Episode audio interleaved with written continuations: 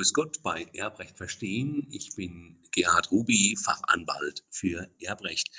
Sie interessieren sich aus irgendeinem Grund für Erbrecht. Vielleicht wollen Sie ein eigenes Testament machen, sind sich unsicher oder es wurde gerade ein Testament Ihrer Eltern eröffnet und Sie verstehen es nicht so ganz oder vielleicht ganz schlimm, Sie wurden enterbt und möchten Ihren Pflichtteil geltend machen oder ja, Sie haben einfach Angst vor der Erbschaftssteuer. Sie haben einiges zu vererben, zu verschenken und haben Sorge, dass der Staat vielleicht zu viel abbekommen könnte.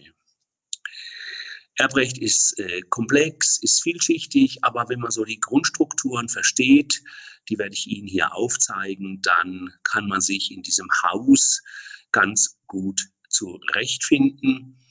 Ähm, ich werde Ihnen die wichtigsten Stockwerke jetzt hier erklären.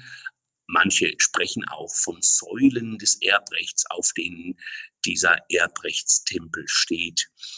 Ähm, ganz wichtige Säulen sind zunächst die gesetzliche Erbfolge als erste große Säule. Wenn man kein Testament geschrieben hat, ist im Gesetz trotzdem alles geregelt, eben mit der gesetzlichen Erbfolge Menschen, die Kinder haben, werden von den Kindern beerbt und wenn sie noch einen Ehegatten haben, äh, auch äh, vom Partner.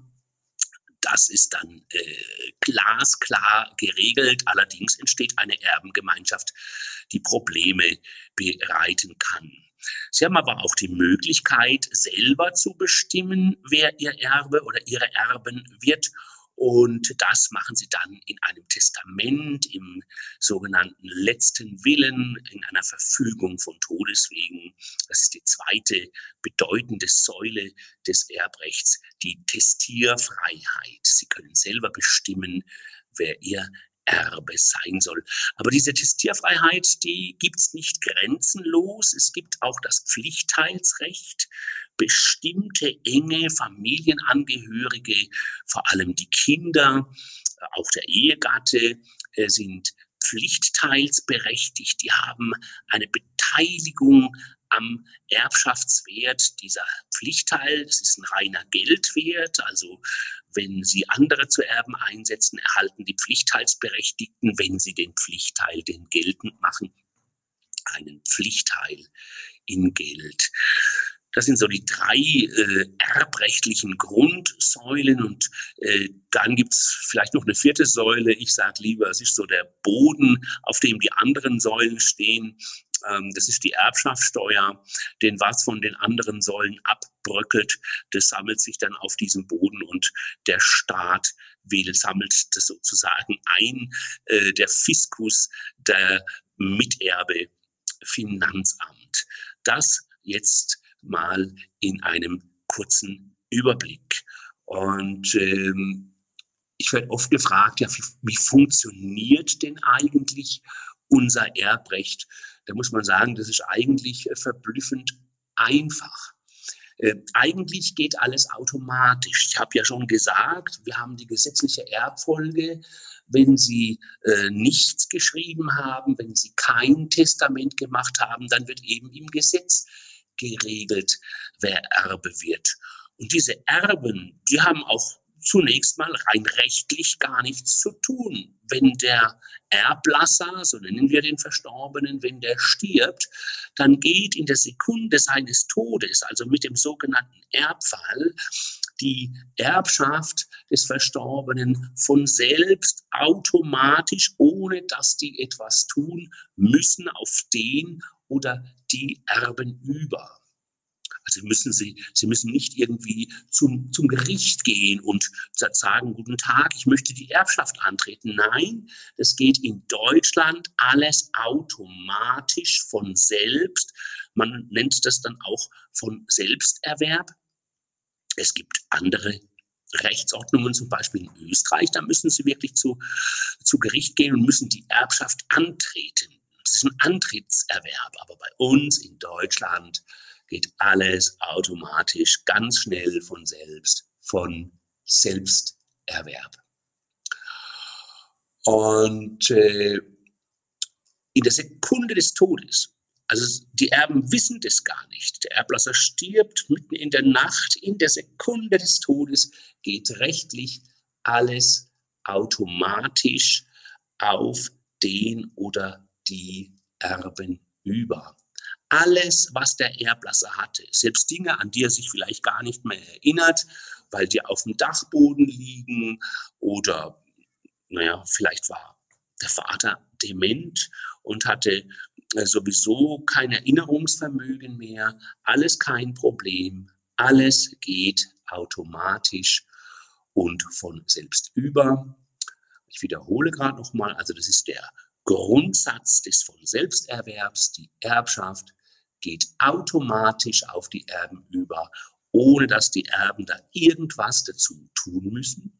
Der zweite Grundsatz, alles geht über, alles, was der Erblasser hatte, das nennt man Grundsatz der Gesamtrechtsnachfolge, also alle Rechte, Eigentum am Haus, äh, das Bankkonto, das Wertpapierdepot, aber auch die Pflichten, also zum Beispiel noch Bankschulden oder ähm, Steuerschulden beim Finanzamt. Alles geht über ähm, und wie gesagt automatisch. Und dann der dritte bedeutende Grundsatz, wenn kein Testament da ist, dann gilt der Grundsatz der gesetzlichen Erbfolge, dann regelt das Gesetz automatisch die Erben. Also das ist immer ganz wichtig, das sollte man nicht vergessen, von Selbsterwerb, Gesamtrechtsnachfolge und gesetzliche Erbfolge. Schauen wir uns mal diese erste wichtige Säule, diese gesetzliche Erbfolge etwas genauer an. Die gesetzliche Erbfolge ist wie das gesamte Erbrecht im bürgerlichen Gesetzbuch, das seit 1900 gilt, geltendes Erbrecht ist also altes Recht, also ist noch viel älter als, äh, das geht nicht nur auf 1900 zurück, im Prinzip ist das alles altes römisches Recht, das sich bewährt hat und das dann die Väter äh, des bürgerlichen Gesetzbuches in das BGB geschrieben haben. Die gesetzliche Erbfolge ist im bürgerlichen Gesetzbuch geregelt und das wissen Sie schon, die gilt immer dann, wenn der Erblasser kein Testament geschrieben hat. Hat er ein Testament geschrieben, dann kann er von der gesetzlichen Erbfolge abweichen. Das wissen Sie auch schon. Das ist die Testierfreiheit. Aber wir haben jetzt den Fall, dass kein Testament vorliegt und dann erben eben die sogenannten gesetzlichen Erben. Das sind der Ehegatte, Ehemann oder Ehefrau oder auch der eingetragene Lebenspartner. Und ansonsten die Verwandten des Erblassers, also im Regelfall, wenn Kinder vorhanden sind, die Kinder. Die Kinder sind die nächsten Verwandten des Erblassers, des Verstorbenen, und die schließen alle anderen Verwandten aus. Also die schließen, wenn Kinder vorhanden sind, erben nach dem Gesetz, erben nach dem Gesetz der Bruder nichts, die Schwester nichts, die Eltern, wenn die noch leben sollten, die erben auch nichts. Dann äh, erben die Kinder und der Ehegatte. Ähm, Sie haben schon gemerkt, es gibt da so bestimmte Vorrechte in der gesetzlichen Erbfolge. Es gibt, wir nennen das als Juristen, verschiedene Erbordnungen. Erbordnung 1, das sind die Kinder. Wenn Kinder vorhanden sind, interessieren die anderen Erbordnungen nicht. Erbordnung 2, die interessiert also nur dann, wenn niemand in der Erbordnung 1 vorhanden ist. Erbordnung 2, das sind die Eltern des Verstorbenen und deren Abkömmlinge. Also das sind die Eltern und wenn die nicht mehr leben, dann treten an deren Stelle ihre Kinder wiederum, also es sind dann die äh, Geschwister des Verstorbenen. Wenn auch keine Eltern vorhanden sind, keine Geschwister, dann gehen wir noch ein Stockwerk weiter nach oben. Dann gehen wir zu den Großeltern des Erblassers und schauen, ob da irgendwelche Verwandten da sind und ist auch in dieser dritten Ordnung niemand vorhanden, dann gehen wir hoch zu den Urgroßeltern. Also äh, so äh, ist es mit den Erbordnungen, aber im, meistens ist es so, dass äh, Kinder oder Enkelkinder da sind des Verstorbenen, also Erben der ersten Ordnung und dann ist das Problem geklärt. Nicht selten, wir haben viele kinderlose Ehepaare. Dann ist es so, dass die ähm, Eltern, oder die sind ja meistens vorverstorben, dass dann eben plötzlich die Geschwister zum Zug kommen. Und das kann dann für den Ehegatten, sei es dann der Witwer oder die Witwe, ähm, ganz unangenehm werden, wenn plötzlich äh, Geschwister des Verstorbenen mit in der Erbengemeinschaft sind.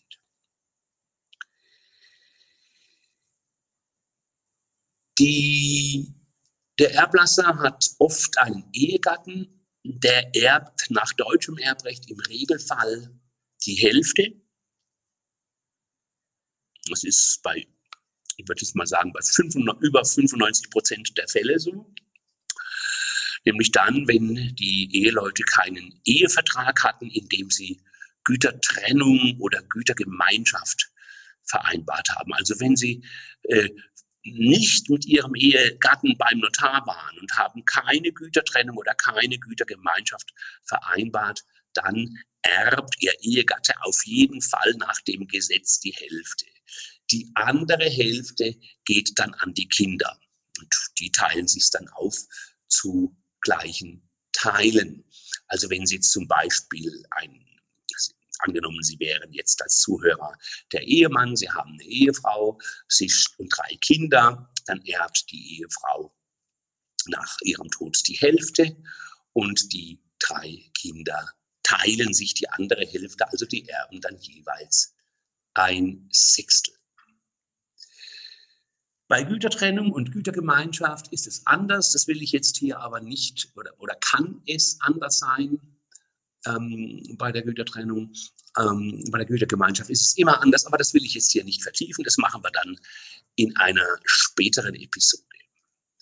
Nochmal zurück ähm, zu den kinderlosen Ehepaaren. Ich habe es vorhin schon angesprochen, die erleben oft bitterböse Überraschungen. Ähm, sind nämlich keine Kinder oder Enkel ähm, des Verstorbenen vorhanden, dann können eben auch die Eltern oder die Geschwister des Verstorbenen in der gesetzlichen Erbfolge zum Zug kommen.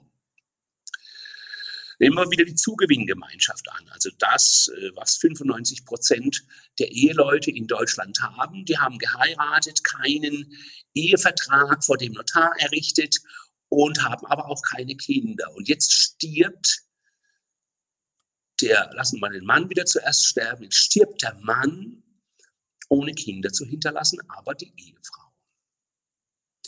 In diesem Fall erbt die Ehefrau nach dem Gesetz nur drei Viertel. Nur drei Viertel. Und das andere Viertel geht im Normalfall an die Geschwister des Verstorbenen.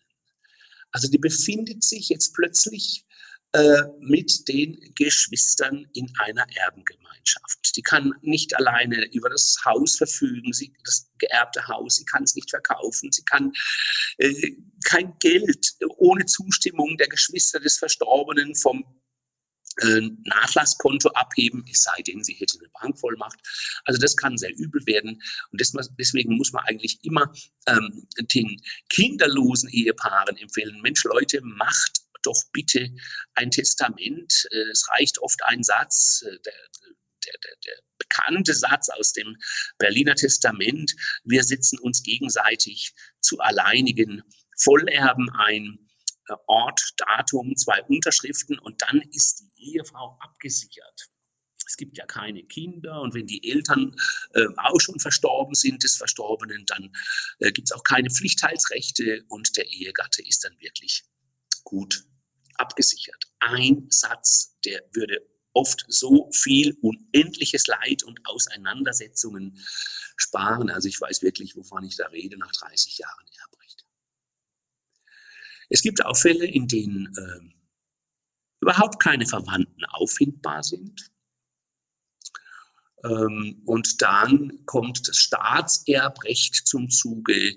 Also da kann dann das Nachlassgericht irgendwann feststellen, äh, durch einen Beschluss, äh, dass äh, der Staat beziehungsweise der Fiskus, das ist dann das Bundesland, in dem der Verstorbenen gelebt hat, dass der Erbe ist. So viel zur gesetzlichen Erbfolge. Wir haben gesehen, die kann ganz schön unangenehm sein für manche Hinterbliebene. Und äh, wir haben die Möglichkeit, äh, unseren Ehegatten abzusichern und das Vermögen nach unseren Vorstellungen zu verteilen durch ein Testament.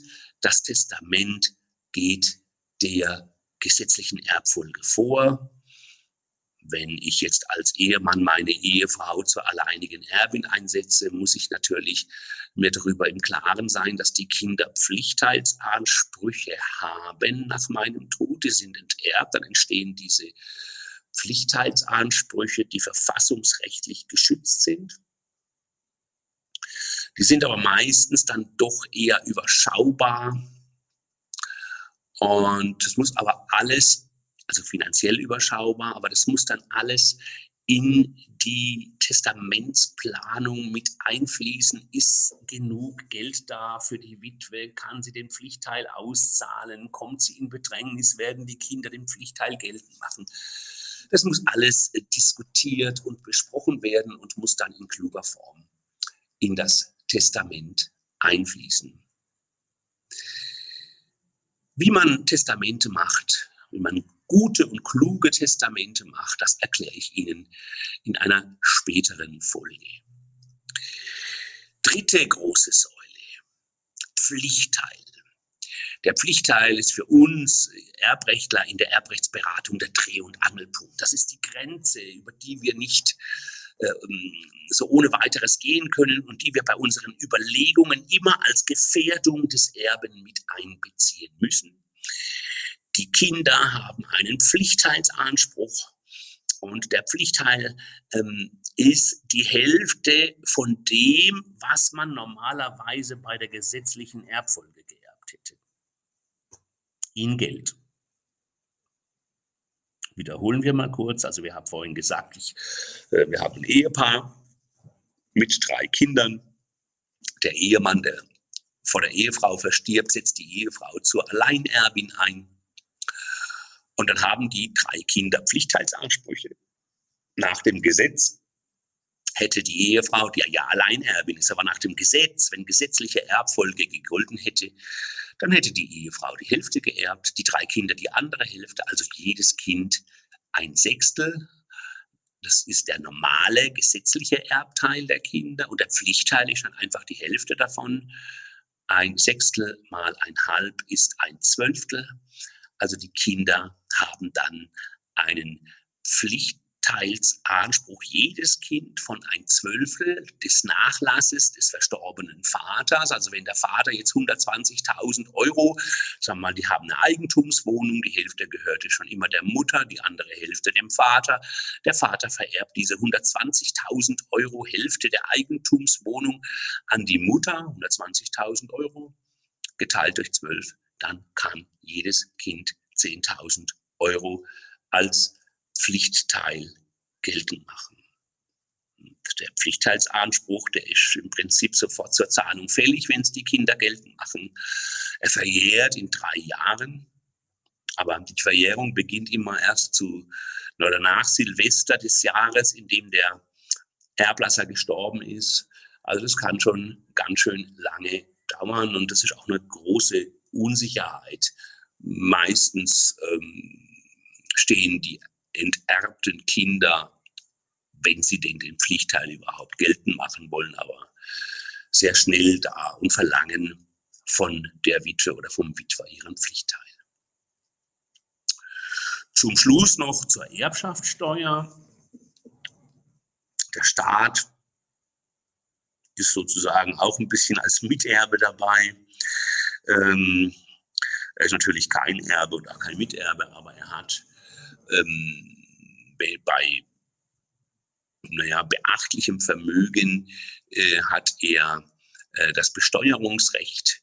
Äh, der Ehegatte kann äh, zum Beispiel das Familienheim völlig steuerfrei erben. Da kriegt der Staat nichts davon. Der Ehegatte hat einen persönlichen Steuerfreibetrag von 500.000 Euro. Also zum Haus können nochmal 500.000 Euro steuerfrei dazukommen. Da kriegt der Staat nichts davon. Wenn aber mehr vererbt wird an den Ehegatten, dann bekommt der Staat äh, es gibt noch ein paar weitere kleine Freibeträge, aber dann bekommt der Staat, bei Überschreiten dieser Freigrenzen bekommt der Staat dann ähm, Steuersätze, die mit 7% beginnen. Die Kinder haben 400.000 Euro steuerfrei und zwar jedes Kind und zwar nach jedem Elternteil. Und ähm, diese Steuerfreibeträge leben auch alle zehn Jahre wieder neu auf. Also wenn ich zehn Jahre ähm, vor meinem Tod den Kindern schon 400.000 Euro geschenkt habe ähm, und dann kann ich wieder, wenn in den letzten zehn Jahren vor meinem Tod keine weiteren Schenkungen erfolgt sind, wieder, wieder 400.000 Euro an die Kinder dann steuerfrei vererben. Enkelkinder haben einen Freibetrag von 200.000 Euro. Jedes Enkelkind nach jedem Großelternteil. Urenkel haben einen Freibetrag von 100.000 Euro. Alle anderen, also Geschwister, nicht ehelicher Lebensgefährte, das ist halt ein Riesenproblem, die haben nur 20.000 Euro steuerfrei. Und jetzt gerade der nicht eheliche Lebensgefährte, alles, was über die 20.000 Euro hinausgeht, das muss der mit 30 Prozent besteuern. Also da ist ganz schön was weg. Wenn Sie in der Planung sind, ein Testament zu machen, denken Sie bitte auch an Vorsorgevollmacht und Patientenverfügung. Die Vorsorgevollmacht ist extrem wichtig. Also wenn Sie zum Beispiel mal dement werden sollten oder einen Schlaganfall erhalten oder aus einem sonstigen Grunde nicht mehr Ihre Sachen erledigen können, dann brauchen Sie jemanden, der eine Generalvollmacht hat und der für Sie alles erledigt ähm, wenn Sie niemanden haben, dem Sie zu 100 Prozent vertrauen können, dann sollten Sie vielleicht keine Vorsorgevollmacht machen. Dann sollten Sie sich für eine sogenannte Betreuungsverfügung entscheiden. Da schreiben Sie dann einfach, wenn ich Betreuungsverfügung, wenn ich meine Angelegenheiten nicht mehr selber für, besorgen kann, wünsche ich oder zu, dass zu meinem rechtlichen Betreuer, Herr Nachbar Friedrich Müller, eingesetzt wird. Der wird dann Betreuer, das ist was anderes als, eine, als ein Bevollmächtigter, weil der Betreuer, der steht unter der Aufsicht des Betreuungsgerichtes. Der muss dann jedes Jahr Rechnung und Rechenschaft ablegen, was er mit ihrem Vermögen gemacht hat. Das verhindert dann den bekannten Vollmachtsmissbrauch. Also wir haben sehr, sehr, sehr viele Streitigkeiten wo auch Kinder als Generalbevollmächtigte mit notarieller Urkunde oder Bankvollmacht die äh, Bankkonten noch zu Lebzeiten der Eltern abräumen und die Geschwister verlangen dann später Auskunft und versuchen herauszubekommen, was mit dem Geld geschehen ist. Äh, die Vollmacht, die Vorsorgevollmacht, die steht im Fokus der Öffentlichkeit. Alle Welt spricht nur von Vorsorgevollmachten, aber Oft ist die Betreuungsverfügung das bessere Mittel. Ähm, Gelegenheit macht Diebe. Und wenn ich den Zugriff habe auf das Vermögen eines Menschen, der vielleicht gar nicht mehr geschäftsfähig ist, dann reizt es den einen oder anderen vielleicht schon, äh, sich daran zu vergreifen. Später hat er dann oft die Zeche zu zahlen und wird mit Gerichtsprozessen überzogen, eventuell sogar Strafverfahren. Also dran denken, es gibt nicht nur die Vorsorgevollmacht. Die Vorsorgevollmacht, da ist alles im freien Bereich, da ist zunächst alles unkontrolliert. Äh, es gibt auch noch die Betreuungsverfügung und da haben wir die Kontrolle des Betreuungsgerichts. Für viele sehr wichtig ist die Patientenverfügung, also was soll mit mir geschehen, was soll der Arzt mit mir machen, beziehungsweise was soll in der Klinik mit mir geschehen, wenn ich eigentlich in einem Sterbeprozess schon bin? Und äh, die haben alles probiert, äh, ich bin austherapiert, die Schulmedizin weiß nicht mehr weiter, jetzt würde ich eigentlich sterben, wenn ich nicht künstlich ernährt werden würde. Da sagen viele, das möchte ich nicht. Ich äh, richte da eine Patientenverfügung. Früher hat man auch mal gesagt, Patientenbriefe. Eigentlich ist es ein Schreiben des Patienten an den Arzt, wie er behandelt werden möchte, wenn er selbst äh, sich nicht mehr äußern kann. Das soll für heute einmal genügen. Also ich fasse noch mal ganz kurz zusammen die, für, die vier Säulen des Erbrechts. Nehmen wir jetzt die Erbschaftssteuer als Säule doch mal dazu. Äh, wir haben die gesetzliche Erbfolge. Wenn nichts geregelt ist in einem Testament, ist alles geregelt im Gesetz. Es gibt Grundsätze im Erbrecht, die immer greifen. Der Grundsatz des von Selbsterwerbs mit der, in der Sekunde des Todes geht von selbst die Erbschaft auf den oder die Erben über. Ist egal, ob das jetzt gesetzliche Erben sind oder Testamentserben. Die wissen das gar nicht und sind schon Eigentümer. Dann der Grundsatz der Gesamtrechtsnachfolge. Alles geht über. Alles, was der Erblasser hatte, selbst wenn er sich nicht mehr daran erinnerte. Dann haben wir den Grundsatz der Testierfreiheit. Ich kann selbst bestimmen, wer meine Erben sein soll. Das kann ich machen auf einem Blatt Papier, Handschriftlichkeit von A bis Z, Testament. Ich setze meine Ehefrau Gudrun äh, Müller, geboren 9.5.1965, zu meiner alleinigen und unbeschränkten Erbin ein. Stuttgart, den, was haben wir heute, den 6.3.2021, Fridolin Müller, alles handschriftlich, ist sofort wirksam in der Sekunde der Unterschrift. Äh, damit haben Sie zum Beispiel Ihre Frau ähm, bzw. Ihren Ehegatten geschützt, wenn sie kinderlos sind, weil sonst die Gefahr besteht, dass Ihre Geschwister miterben mit der Frau nach dem Gesetz werden. So einfach geht das. Das Staatserbrecht greift selten ein. Ähm, das sind die Fälle, wo man keine Verwandten findet und wo kein Testament da ist. Extrem wichtig, das Pflichtteilsrecht. Die Hälfte vom normalen erhalten Kinder und der Ehegatte in Geld wenn sie enterbt sind. Also enterbt ist man schon, wenn man einfach im Testament übergangen wurde. Den Pflichtteil hat man in der Regel aber immer. Und äh, das ist ein Geldanspruch und der kann natürlich recht hoch sein. Man sollte auch immer darauf achten, dass die Menschen, die einem nahestehen, das sind ja diejenigen, die man dann zu Erben einsetzt, dass die auch in der Lage sind, diesen Pflichtteil auszuzahlen. Sonst muss man sich eventuell äh, trickreiche, über, äh, ja, trickreiche Überlegungen machen, äh, wie man das anders regeln kann. Und dann nie vergessen, Vorsorgevollmacht ist sehr wichtig, auch eine Bankvollmacht. Oder aber, wenn Sie sagen, nee, ich traue meinen Pappenheimern nicht, ich, ähm, ist mal alles zu heikel. Vielleicht wollen Sie auch Ihr Kind vor irgendeinem Geschwister, einem anderen Kind schützen, von dem sie genau wissen, der geht, der geht auf mein, mein Kind, dem ich vertraue, los. Ich schütze ihn durch, durch die Betreuungsverfügung, weil dann hat er die jährliche Kontrolle und hat sozusagen den Schutz des Betreuungsgerichtes. Während wenn er nur eine Vorsorgevollmacht hat, kann es ihm passieren, dass er vielleicht zehn Jahre für sie handelt und dann muss er später über zehn Jahre Rechenschaft ablegen, was er denn gemacht hat. Und dann es ist ganz schön schwierig, sich dann zu überlegen, was habe ich denn vor zehn Jahren gemacht, was habe ich mit den 500 Euro gemacht, die ich vor zehn Jahren äh, für die Mutter abgehoben habe. Das, was ich Ihnen hier erzählt habe, das können Sie alles nachlesen unter meiner Homepage www.ruby-erbrecht.com und ich freue mich schon auf die nächste Folge. Ich wünsche Ihnen alles Gute und einen schönen Tag.